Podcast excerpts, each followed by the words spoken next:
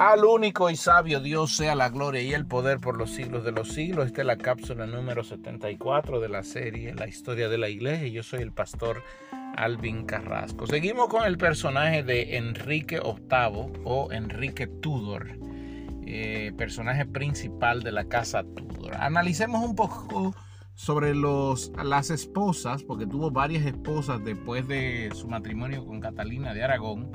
Eh, tuvo varias esposas. Con Catalina de Aragón llegó a tener una hija llamada María Tudor o María I.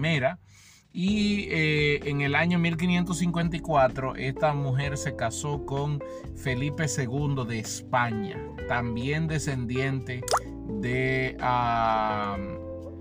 los reyes católicos. Es decir, eh, usted me dice, pastor, pero eran primos, primos segundos. Sí, Recuerde que los eh, nobles se casaban con los nobles para mantener la titularidad. No se iban a casar con eh, los campesinos o con los burgueses, sino que los nobles buscaban casarse con los nobles. Eh, con Ana Bolena, Enrique tuvo a Isabel I. tuvo a Isabel I, que más adelante sería la reina Isabel o Elizabeth, mejor dicho la reina Elizabeth, que eh, nunca se casó, por eso se le llamó la reina virgen, y gobernó el reinado durante 40 años. El reinado después de que su padre fallece y después que su, su eh, hermano también muere, hermano de padre. Eh, cuando Enrique se casa con Ana Bolena, luego la acusa de de adulterio, de que le había sido infiel y ah, la lleva a la condena, a pena de muerte. Así que ella se casaría, se, eh, ella moriría eh, decapitada, así lo ordena Enrique VIII. Fíjese, fíjese por dónde va todo este aspecto. Se casó con Jane Seymour, se casó con Anna Cleveris, se casó con Catalina Howard, se casó con Catalina Park, se casó con Elizabeth Bloom, se casó luego con la hermana de Ana Bolena, que se llamaba María Bolena. De hecho, hay una serie que se llama Los Tudor, donde se menciona la otra Bolena. Así se menciona a, eh, a María Bolena, que se le llama la otra Bolena. Y con, con eh, María Bolena sí tuvo a Enrique Carey, a Barón Hudson y a Catalina Carey, que eran sus hijos. Eh, también se casó con María Berkeley, eh, se casó con Juana Sigley.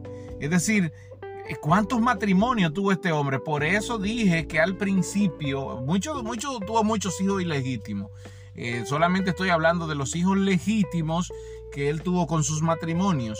Por eso dije al principio que fue un personaje digno de olvidar, que lo que buscaba sobre todas las cosas era eh, enaltecer su egoísmo y su eh, orgullo.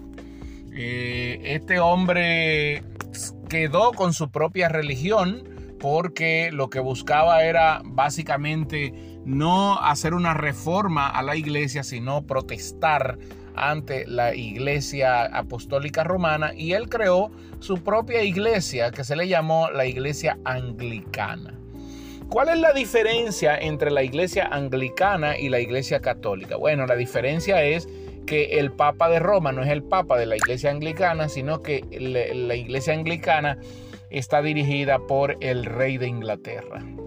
Es decir, pastor, que al día de hoy la reina de Inglaterra es la papisa de esa religión, así mismo como lo usted, usted lo está escuchando. La reina de Inglaterra es la papisa de esa religión. Así que en Enrique Tudor, en Enrique VIII, se conservó el poder político, el poder militar y el poder eh, eclesiástico. Y hasta el día de hoy, la iglesia oficial de Inglaterra es el anglicanismo.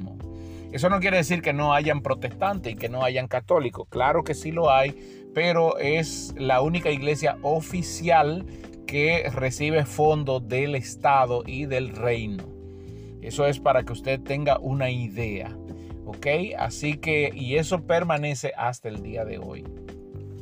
Eh, lamentablemente, Enrique Tudor no fue un hombre de gran valía, no fue un hombre de gran prestigio, más bien, eh, más bien su hija, eh, la reina Elizabeth I, hija de, la primera hija de María Bolena, o conocida también como la reina virgen, fue la que dio apertura a que el protestantismo eh, y sobre todo a que los aspectos de la reforma inundaran a toda Inglaterra, a toda Escocia, a toda Irlanda. Eh, así que eh, el, protestantismo llegó porque esta reina, Elizabeth I, dio apertura a todo esto y se conoció más bien como una, reina protestante más que una reina anglicana, se conoció como una reina protestante. Eh, esta mujer nunca se casó, no quiso casarse, aunque muchos la acusaron de tener, eh, de tener amantes, pero nunca se le comprobó nada. También cabe destacar que esta reina Elizabeth eh, fue una mujer que se mantuvo ecuánime ante la situación y de hecho es considerada como una de las mejores de las mejores reinas que ha tenido Inglaterra, que ha tenido, y sobre todo que realzó eh, la debacle de la familia Tudor, fueron muy, muy corruptos. Hay una película, hay una película eh, que se llama La Reina Virgen, me parece que se llama, sobre la vida de la reina Elizabeth. Y hay una serie de, que se llama Los Tudor, que también destaca la... Eh, también destaca la eh, vida de la casa Tudor o la familia del rey Enrique VIII. Bien, permítame cerrar aquí y mañana continuar con esta historia de la iglesia.